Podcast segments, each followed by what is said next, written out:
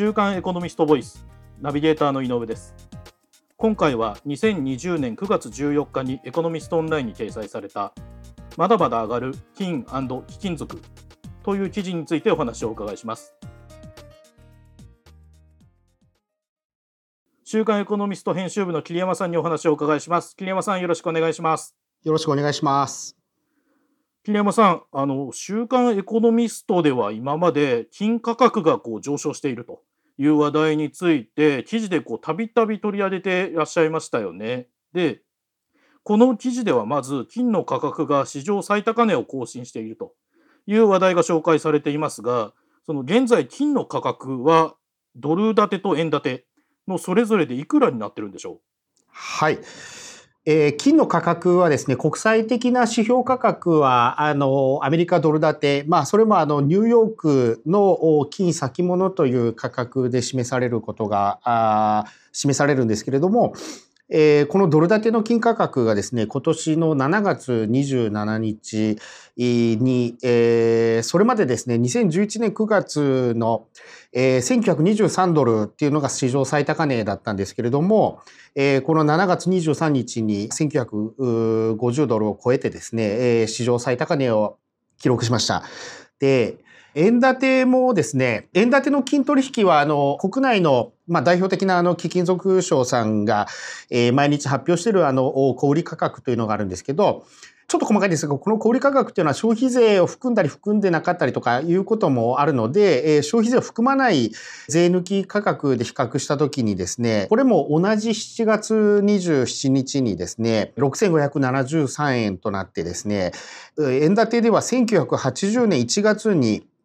えー、6495円という価格をつけてたんですけれども、なんとこれをこう40年ぶりに更新したという状況です。今、桐山さんの方から、円建ての金価格は1980年ぶりの高値という最高値とい。うことでお話伺いましたが、はい、この記事の中では、その1975年以降の金の価格の推移をずっとグラフで示されていますよね。で、はい、そのこの期間にでは金の価格がこうどのようにこう推移してきたのかということについてあの教えていただくことはできますか？はい。まずその前にえー、その7月27日、7月下旬にですね、えー、史上最高値を更新した後ですね、えー、8月の上旬にはですね、えー、ドル建てでは一時2060ドルを超えたりとか、あいうことで、えー、2000ドル、はい、2000ドル超えがすごく話題になりました。一昔前までは、あの、ゴールドの価格がですね、えー、これ1トロヨンスという単位なんですけれども、はい、えー、2000ドルを超えるなんてもう全く考えられもしなかった。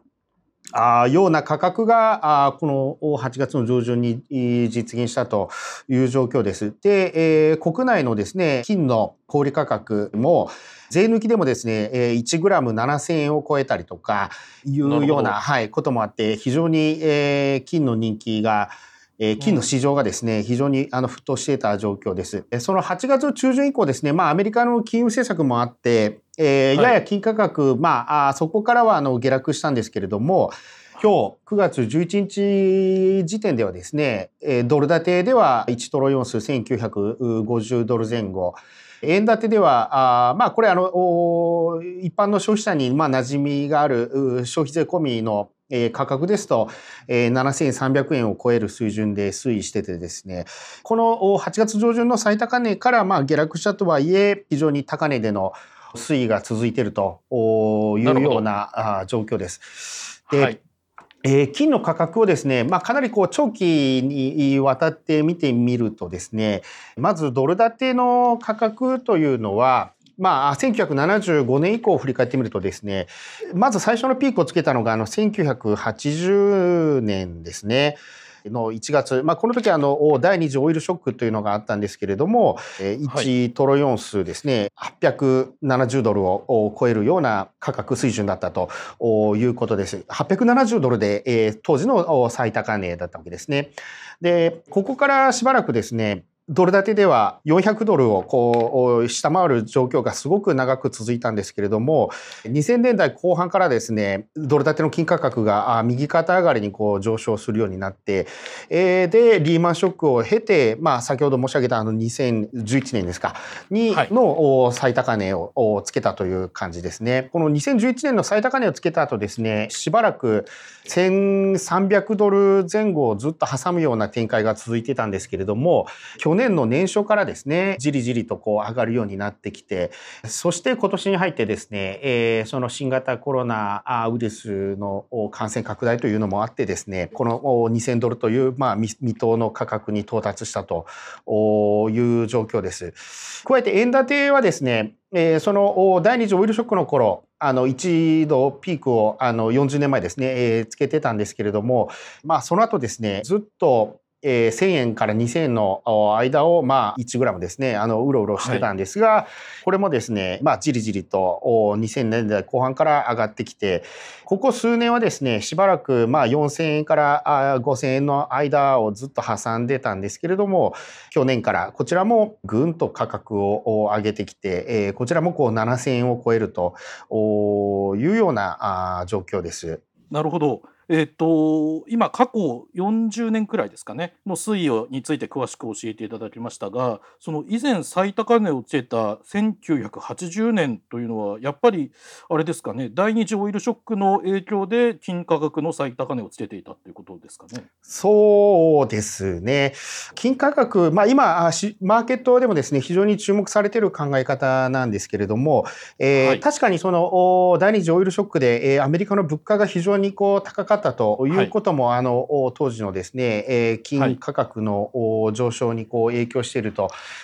いう側面は、はい、が確かにあります。加えてあのこれ、えー、なんで今金の価格が押し上げられているのかというところの説明ともあの関連するんですけれども、今あ市場で非常に着目されているのがですね、えー、実質アメリカの実質長期金利というあの指標なんですよね。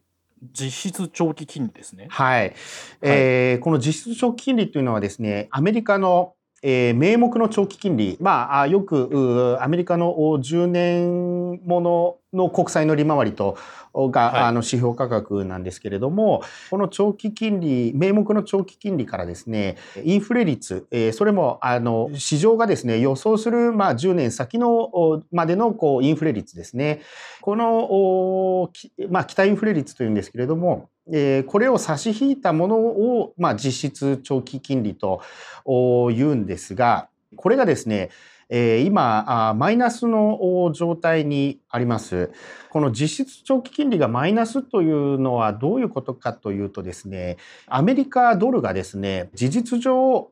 あくまで事実上ですね、え、目減りしてるというような状況にあるわけです。で、えー、金の価格は、まあ、冒頭にもあの申し上げたように国際的な指標価格あのドル建てで表示されるので金の価格というのはですねドルの価値の裏返しでもあるんですよね。ああ、なるほど、なるほど。はい。えー、その金というのはですね、えー、株式などとは違って、えー、金利も配当もあのつかない、えー、資産、えー、ですけれども、はい、それが、その価格の単位であるドルがですね、えー、実質的に、えー、目減りしているという状況が、あの、金の価格の押し上げにつながっているという状況ですね。なるほど、なるほど。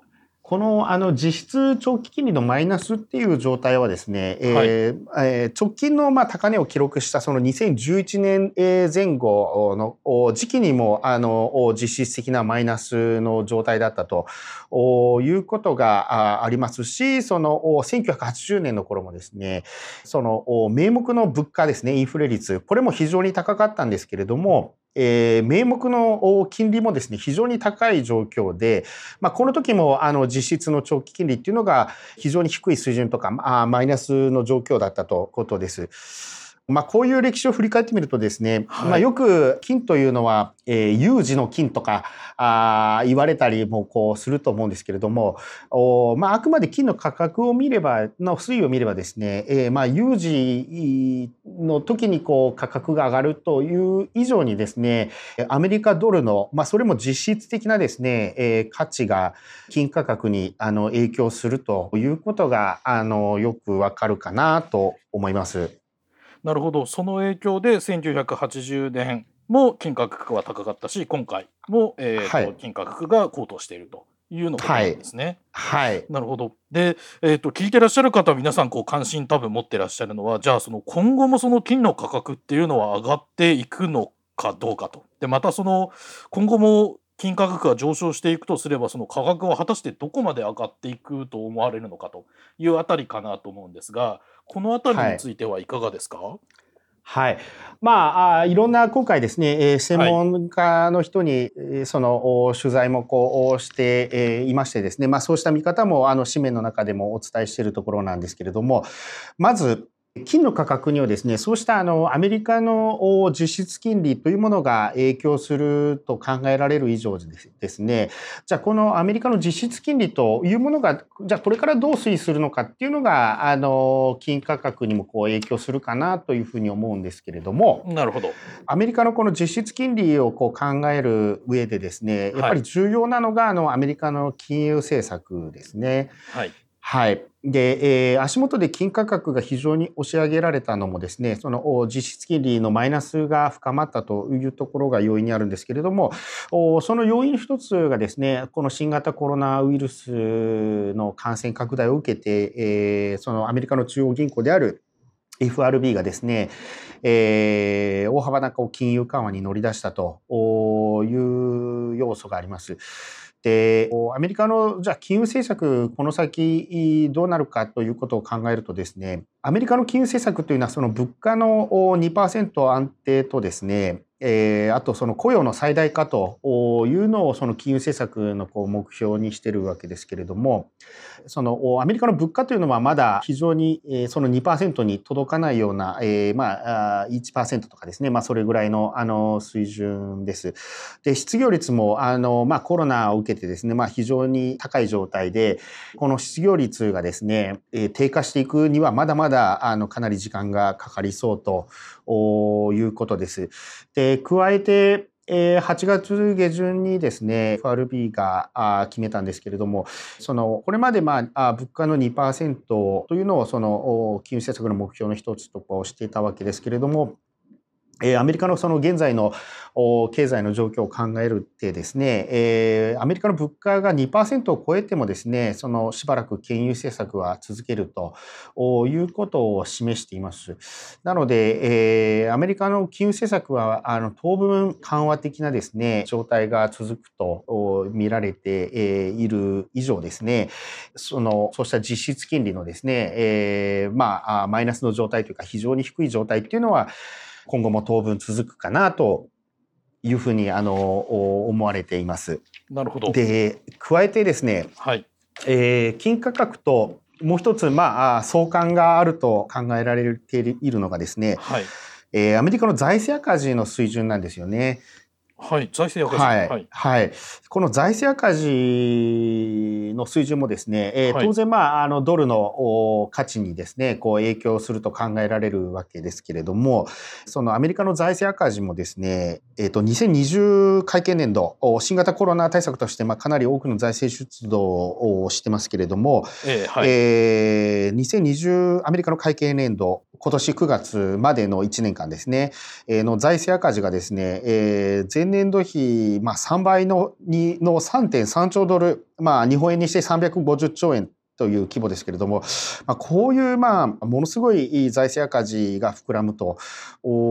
いう見通しです。で、過去のこのアメリカの財政赤字とですね、金価格の推移もですね、まあ、一定程度のこう相関が見出されていましてですね、えー、編集部が取材したあある専門家の方のですね、見立てではですね、この今のアメリカの財政赤字の水準をベースにするとですね、えー、今後1年間であの1トロイオンスですね、まあ、3000ドル程度まで上昇してもおかしくないというふうなあの見通しも示されてます。なるほど。今お伺いした通り、そのアメリカの